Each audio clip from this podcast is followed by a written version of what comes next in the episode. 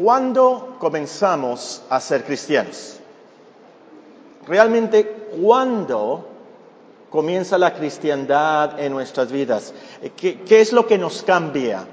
Eh, unos dirán, bueno, una decisión por Cristo. Otros van a contestar cuando te bautizas. Otros van a contestar, bueno, cuando haces la oración del pecador. Y tal vez otros contesten, bueno, cuando obedezca los mandamientos de Dios. Ahora, por supuesto, todas esas cosas son buenas. Pero realmente, ¿qué nos hace cristianos? Esas cosas no nos hacen cristianos.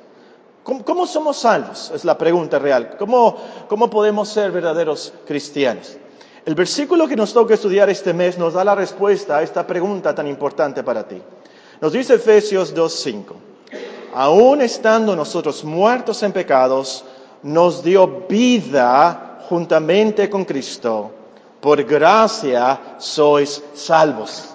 Este versículo tiene tres frases naturales que serán los puntos principales de nuestro estudio. La primera, aún estando nosotros muertos en pecados. La segunda nos dio vida juntamente con Cristo. Y la tercera, por gracia sois salvos. El versículo comienza con la frase, aún estando nosotros muertos en pecados. Esta frase nos recuerda las enseñanzas de los primeros tres versículos. Así comenzó el pasaje, Efesios 2.1. Él os dio vida a vosotros cuando estabais muertos en vuestros delitos y pecados, en los cuales anduvisteis en otro tiempo, siguiendo la corriente de este mundo, conforme al príncipe de la potestad del aire, el espíritu que ahora opera en los hijos de desobediencia, entre los cuales también todos nosotros vivimos en otro tiempo, en los deseos de nuestra carne, haciendo la voluntad de la carne y de los pensamientos, y éramos por naturaleza hijos de ira, lo mismo que los demás. Ahora, no vamos a repetir todo lo que aprendimos de esos versículos, pero es importante que entendamos que muertos en pecados, así como en nuestro texto, aún estando nosotros muertos en pecados, eh, no significa que estamos muertos en el panteón, que estamos ya en el cementerio. Por supuesto que no, obviamente no. Pero ¿saben qué? Es peor que eso. Mucho más peor que eso. Estar muerto en pecados es no tener vida espiritual. Estar muertos físicamente es no tener vida física. Pero estar muertos en nuestros pecados es no tener vida espiritual. Y si no tienes vida espiritual, entonces, número uno, estás totalmente separado de Dios. La, muerte física es la separación del alma del cuerpo. La muerte espiritual es la separación del alma de Dios. Esto quiere decir que tú estás lejos de Dios y peor, Dios está lejos de ti. Dios no quiere acercarse a ti, así como tú no te quieres acercar a un cadáver de una persona que había tenido sida, todo hedionda y, y pudrición ahí, el cadáver. Por supuesto que no te quieres ni acercar ahí. Así Dios, Dios está lejísimos de ti. Y esto es de lo más horrible. Pues parafraseando a San Agustín, lo que dijo San Agustín fue más o menos, fuimos hechos para Dios. Nuestra alma no tendrá descanso hasta que estemos con Él. Entonces, es por esa separación que te sientes mal y tienes remordimientos y tu conciencia sientes un, es un vacío. Es por esa separación que tú no puedes ver a Dios. No puedes entender a Dios, no lo reconoces, lo sientes tan lejos. Y es verdad, porque está bien lejos.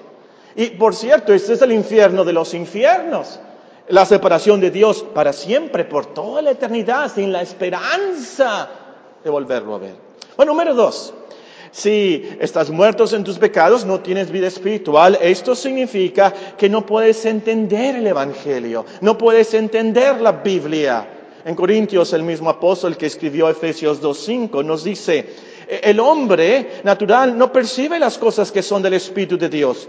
para él son locura, no las puede entender porque se han de discernir espiritualmente. No tiene vida espiritual, no las puede discernir espiritualmente. Entonces, a lo mejor lees la Biblia y entiendes la palabra, la gramática, eh, las oraciones, eh, los párrafos, pero realmente tu corazón no las comprende.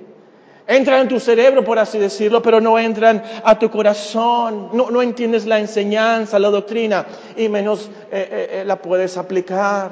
A lo mejor vienes a la iglesia. A lo mejor vienes a la iglesia y, entiendes las palabras de los himnos y te gusta la melodía de los, algunos himnos. ¿A, quién? A ver, que levante la mano a la persona que no le gusta el himno que acabamos de contar, Tengo paz con mi Dios. Todo, a todos nos gusta esa melodía, ¿verdad? Y esas palabras, por supuesto.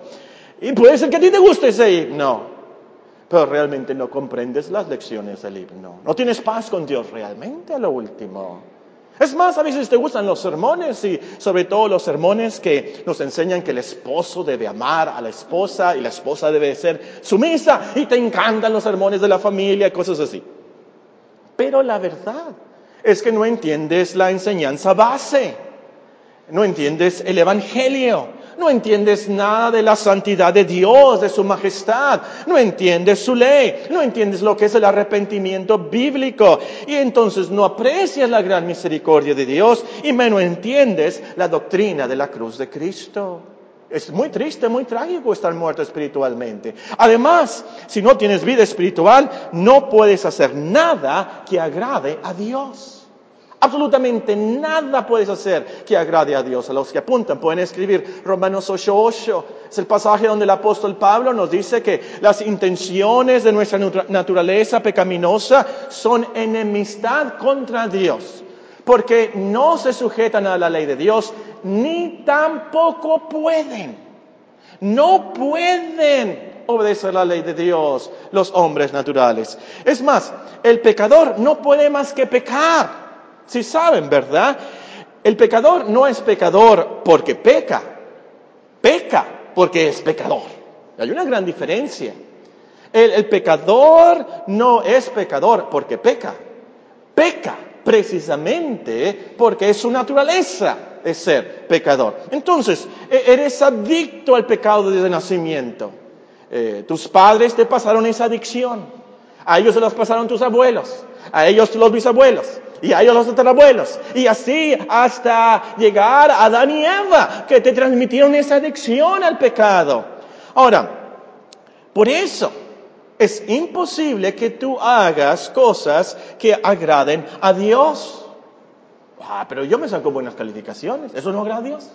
Bueno, sí, te puedes sacar buenas calificaciones y llegar a tiempo a tu trabajo. Es más, puedes venir a la iglesia una vez a la semana, pero esas cosas no agradan a Dios para nada, porque no lo haces por amor a Dios porque no lo haces de corazón para Dios, conforme a sus reglas, para su gloria.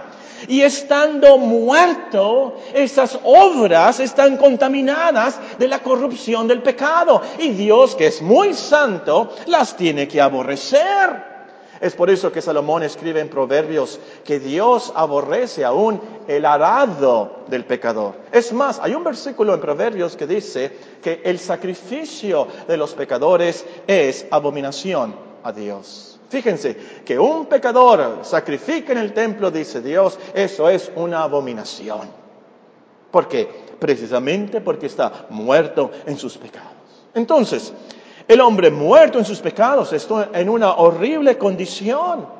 Como dice en Isaías capítulo 1, desde la planta del pie hasta la coronilla de la cabeza, eh, eh, es, pudrición, contaminación, corrupción. Es más, en ese pasaje Isaías le llama a esos hombres hombres depravados. No que pequen todo lo que puedan pecar, pero en todo su ser, en todo su cuerpo, en toda su alma, en todas sus acciones, en sus pensamientos, todo, todo, todo ha sido afectado por la corrupción del pecado. Eso es estar muerto espiritualmente en tus pecados. Pero saben que eso no es lo peor. Lo peor es, número cuatro, si no tienes vida espiritual, entonces eres culpable y maldito de Dios.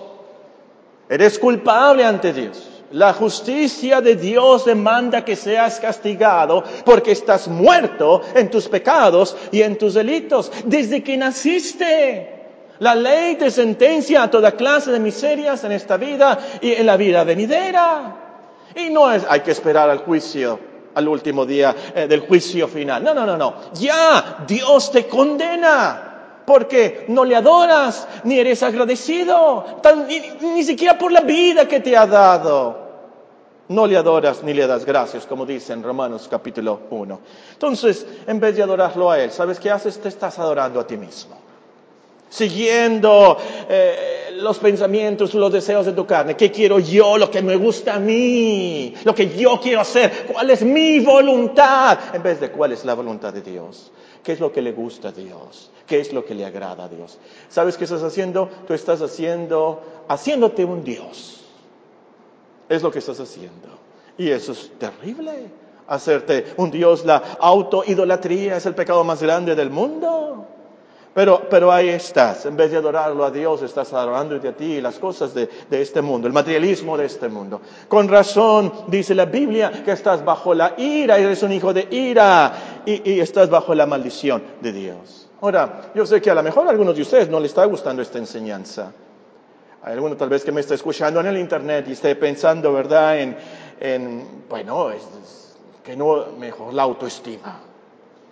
Porque no les predicas de la autoestima, porque les estás diciendo de que están muertos en pecados y delitos. Eh, debes de predicarles de la autoestima, es lo que ayuda. Pues les estoy predicando esto porque lo que dice la Biblia. Es la verdad, es, es la realidad. Y déjenme decirles, cuando aceptamos esta, enseñan, esta enseñanza bíblica, es que tenemos cierta paz cierto entendimiento. ¿Por qué? Porque así entendemos por qué somos tan débiles ante las tentaciones. Ah, es que yo estoy muerto en mis pecados. Esa es mi naturaleza. Con razón, este humor, este mal carácter, estas dudas, estas tentaciones, por eso soy tan débil. Por eso yo no puedo contra esta adicción. Por eso, ese es el problema. Y hay solución a ese problema. Ese es el Evangelio, que hay solución, que hay perdón, que hay salvación. Vamos a ver esto un poquito más adelante. El punto aquí es que la condición del hombre es que está muerto en pecados. Dios está alejado de él. No entiende las cosas de Dios el hombre muerto. No puede hacer nada bueno. Es culpable y es condenado por Dios. Pero aún así, nos dice nuestro texto, véanlo con sus propios ojos y sus propios corazones. Nos dice el versículo, aún estando nosotros muertos en pecados, nos dio vida juntamente con Cristo. Nos dio vida juntamente con Cristo. Segunda frase de nuestro texto. Esto, amigo, es lo que nos hace cristianos. Este es el principio de la cristiandad cuando Dios nos da vida. Es Dios. El versículo anterior dice, pero Dios que rico en misericordia, por su gran amor con que nos amó, aun estando nosotros muertos en pecados, nos dio vida juntamente con Cristo. Y tiene que ser Dios el que nos da vida. Nosotros no podemos darnos vida a nosotros mismos. Por supuesto que no, estamos muertos, bien muertos en nuestros delitos y pecados. Entonces, solo Dios puede hacer este milagro. Él es el único que puede hacernos nuevas criaturas. O como dice en Juan capítulo 1, véanlo por favor. Juan capítulo 1, el versículo 12. Juan capítulo 1 y versículo 12. Teólogos, uh, Juan era monorgista, no era sinergista, ¿verdad? Nos dice Juan capítulo 1 y el versículo 14. Bueno, versículo 12, perdón. Bueno, versículo 11, porque voy a comentar de esto en, el, en la meditación del bautismo. A los suyos vino y los suyos no le recibieron, mas a todos los que le recibieron, a los que creen en su nombre, les dio potestad de ser hechos hijos de Dios los cuales no son engendrados de sangre, ni de voluntad de carne, ni de voluntad de varón, sino de Dios. Dios es el que nos da esa nueva naturaleza, nos hace nuevas criaturas. Dios es el que nos da vida. Ahora, que Dios nos da vida no significa aquí que de repente te sientes muy bien con mucha energía, mucha fuerza, mucho dinamismo, que no tienes ninguna enfermedad y, sientes, te sientes tan contento que puedes cantar, paso todo el tiempo bien feliz, o, o es todo el día, no me acuerdo, paso todo el día bien feliz y te sientes... Eso no es. Eso lo puedes sentir con drogas, con antidepresivos, no se trata de eso. Vida aquí es mucho más que eso. Y también hay que pensar, vida aquí no significa que de repente somos perfectos y que ya no pecamos. No, no, no, no, no, no. No significa eso. No significa que de repente podemos entender hasta Ezequiel y Apocalipsis y que hacemos todo con virtudes perfectas. Por supuesto que no. Tenemos vida, Dios nos da vida espiritual, pero no tenemos vida perfecta. La vida perfecta será en el cielo. Piensen, un bebé, ¿tiene vida? ¿Sí o no? Claro, Paco está vivo, tiene vida. Aunque sea un bebé, tiene vida. Le falta madurar, pero tiene vida. Y así, cuando alguien tiene la vida de Dios, a lo mejor es un bebé y necesita crecer mucho, pero tiene vida. Y tiene vida, nos dice el versículo, véanlo, juntamente con Cristo. Ahora, aquí pasamos a lo difícil, a, a lo místico, a lo misterioso. Juntamente con Cristo. ¿Qué significa esto? Voy a tratar de ser lo más claro que pueda. Pero si no lo comprendemos, recordemos que lo creemos porque esta es la palabra de Dios. Esta es la revelación de Dios. Y las enseñanzas espirituales no se comprueban en el laboratorio de química, no las explicamos con fórmulas matemáticas o de cálculo. Las creemos por nuestra fe en la Biblia como la palabra de Dios. Bien, habiendo dicho eso, dice, Dios nos da vida juntamente con Cristo. ¿Qué significa eso? podemos pensar en tres cosas. En primer lugar, que Dios nos da vida espiritual por los méritos de Cristo. Ahora, tal vez esa es una palabra cristiana que hay que aclarar. ¿Qué es eso de méritos de Cristo? Cuando yo estaba en la universidad, en el seminario, ahí se nos disciplinaba por un sistema de deméritos, deméritos. Si no traíamos cortado el pelo a cierta distancia de la oreja, ¿verdad? Y los hombres, por supuesto, eh, más o menos en cinco deméritos al que no tenía eh, un buen corte de pelo. El que llegaba tarde a las clases o a la iglesia, a la iglesia teníamos iglesia todos los días. El que llegaba tarde, otros deméritos, otros diez deméritos, creo que por llegar tarde era, era, era, más grave eso, por supuesto. Ah, bueno, a lo mejor deberíamos de hacer eso, ancianos y diáconos, el que llega tarde a la iglesia, ¿verdad? Diez deméritos, y así tener una cuenta. Bueno, y si no limpiábamos, nuestro, teníamos que limpiar nuestro cuarto, sacar la basura, aspirarlo, el cuarto. imagínense cuatro hombres en un cuarto, en un chiquito cuarto, era un desastre, pero, lo teníamos que tener limpio, ¿verdad? A las 7 de la mañana y levantarnos. El caso, más de mérito si no teníamos limpio. Y así, si acumulábamos más o menos 150 de méritos, nos expulsaban de la escuela por esos deméritos. Ahora, Méritos. Méritos es lo contrario aquí. Mérito es una acción digna de una recompensa. Eso es mérito, una acción digna de una recompensa. Que Dios nos da vida por los méritos de Cristo, quiere decir que nos da vida a causa de Cristo por su vida perfectísima, por su obra en la cruz, por su intercesión por nosotros en gloria, por lo que hace por nosotros. Es por eso que tenemos vida espirituales juntamente con Cristo. Segundo lugar, que Dios nos, da vida juntamente con Cristo significa que nos da vida por la representación de Cristo representación de Cristo. Los que apuntan pueden escribir aquí Romanos 5, donde nos explica que Adán, el primer hombre, nos representó a nosotros, pero también hay un nuevo representante en Cristo que nos puede representar. Y entonces, ya que Cristo es nuestro representante ante Dios, cuando Dios le dio vida a Él, también nos dio vida a nosotros.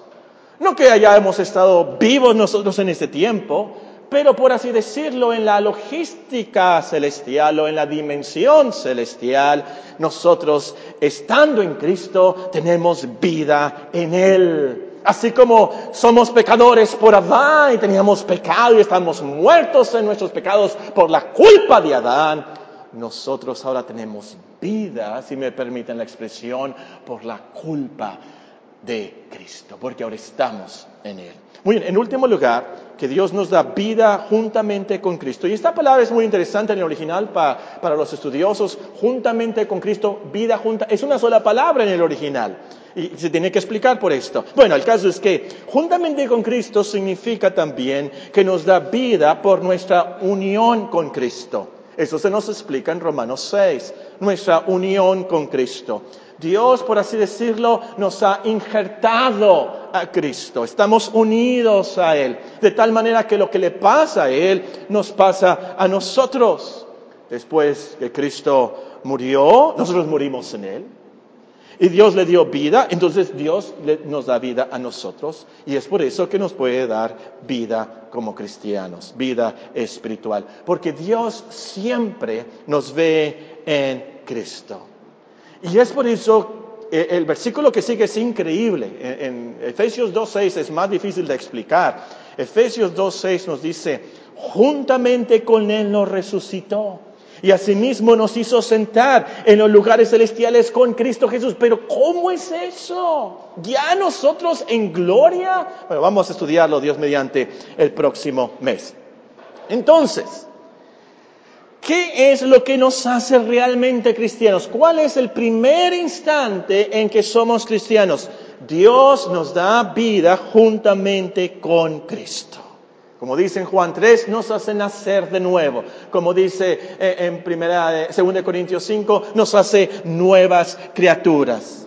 Eso quiere decir, al darnos vida, nos da un corazón nuevo una mentalidad nueva, pensamientos nuevos. Ahora queremos hacer su voluntad, queremos amar a Dios, queremos creer en Dios, ya no queremos pecar contra Él. Nos arrepentimos y perseveramos hasta el final. De eso se trata la cristiandad, por supuesto.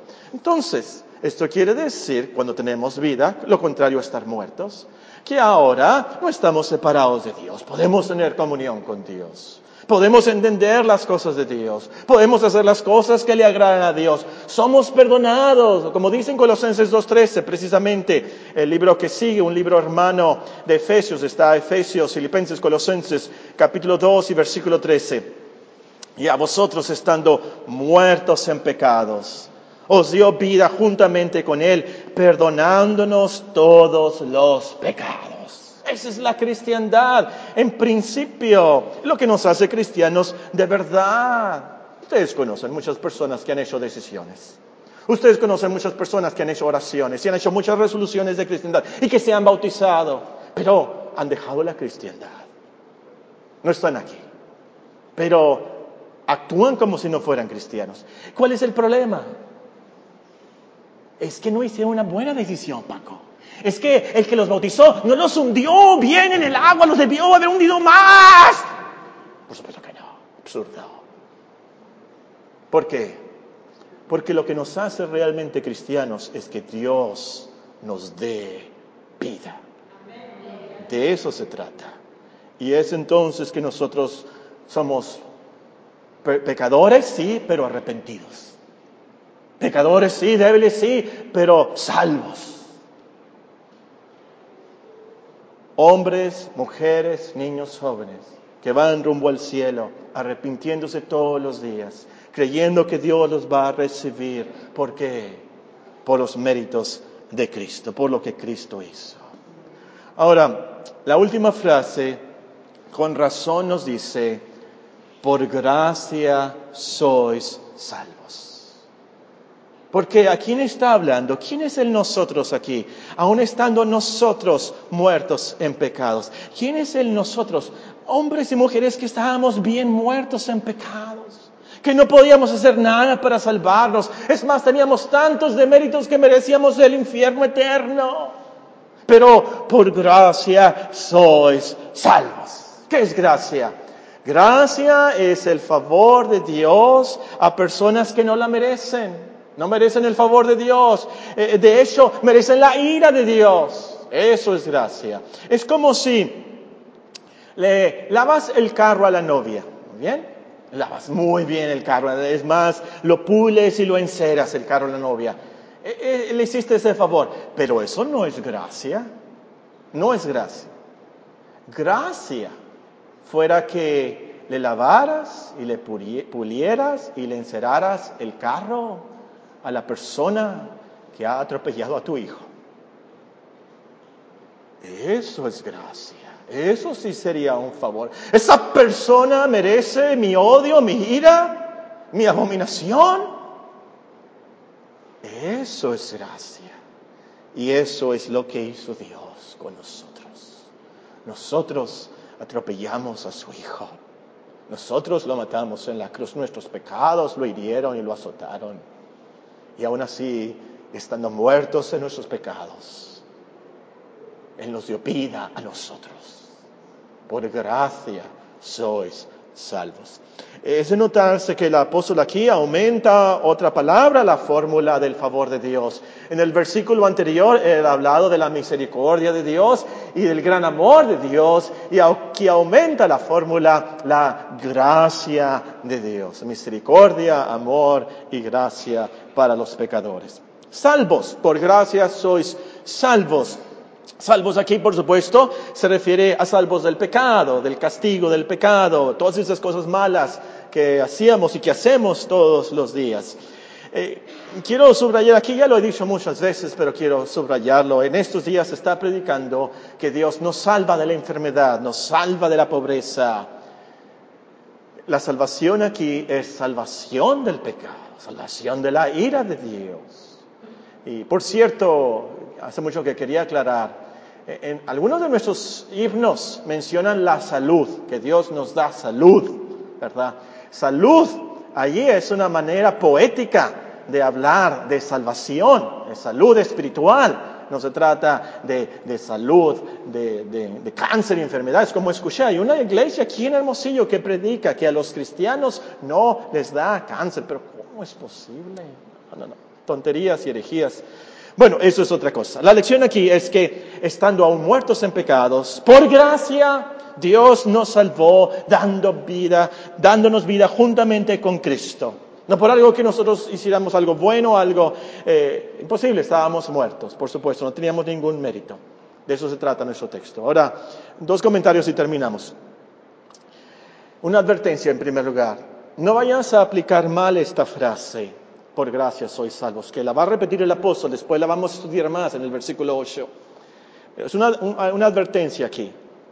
No te imagines que puedes seguir en tus adicciones, tus rencores, tus enojos, tus robos, tu materialismo, tu elitismo, tu, y ahí llena tú la línea, alegando, ah, es que yo soy salvo por gracia.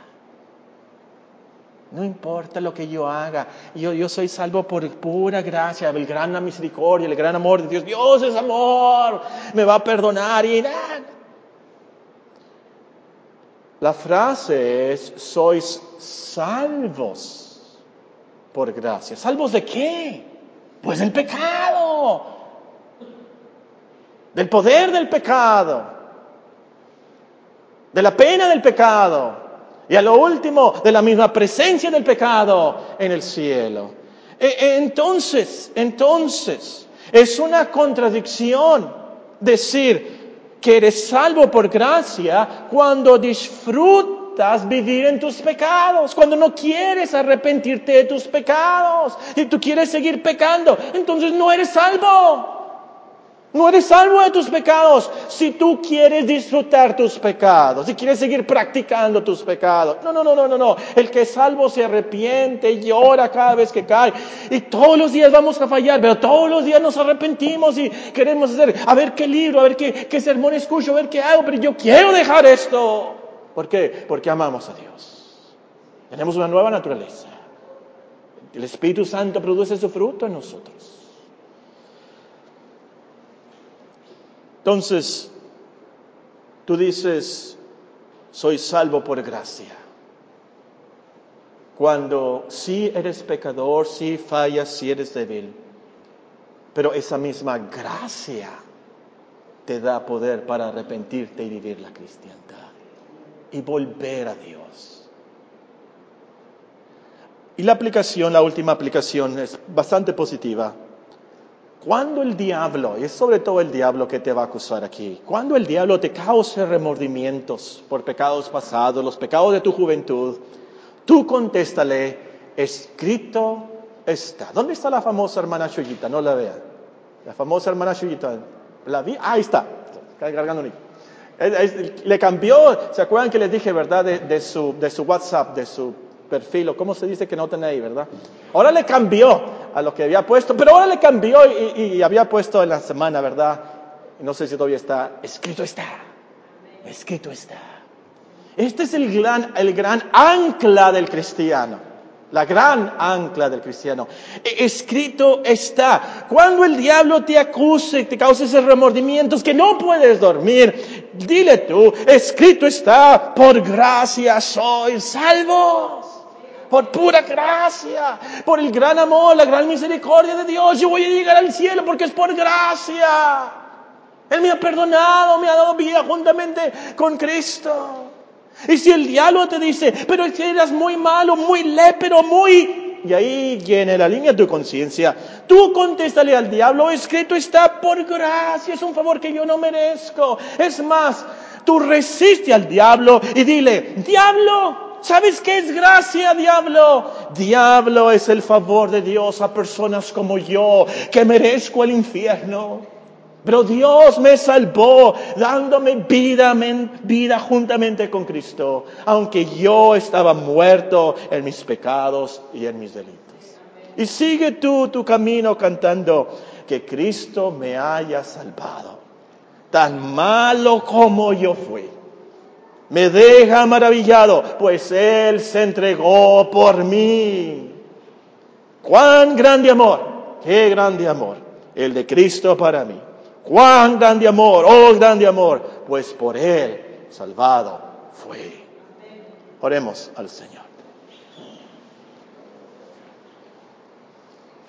Pero Dios, que es rico en misericordia, por su gran amor con que nos amó, aun estando nosotros muertos en pecados, nos dio vida juntamente con Cristo. Por gracia sois salvos. Padre Santísimo, nuestro gran Padre Celestial, tú que mereces todo honor y toda alabanza y toda gloria y todo poder. Reconocemos, Señor, que estamos aquí vivos físicamente por tu amor y por que tú nos creaste. Y sobre todo, Señor, reconocemos que estamos aquí vivos espiritualmente por tu gracia y por tu gran misericordia. Tú mereces toda la gloria. Pedimos, Señor, que transformes nuestras vidas, nos hagas más agradecidos y que vivamos, Señor, de, una manera que demuestre nuestro arrepentimiento y nuestra fe en Cristo. Ayúdanos, ayúdanos, Señor, a entender estas verdades y aferrarnos a estas promesas. Salva a tu pueblo, santifícanos, Señor, para tu gloria este día, Señor, de bautismos, que sea un día especial para la iglesia, un día de avivamiento, avivamiento en el Evangelio. Cristo murió por nosotros conforme a las Escrituras y resucitó al tercer día conforme a las Escrituras.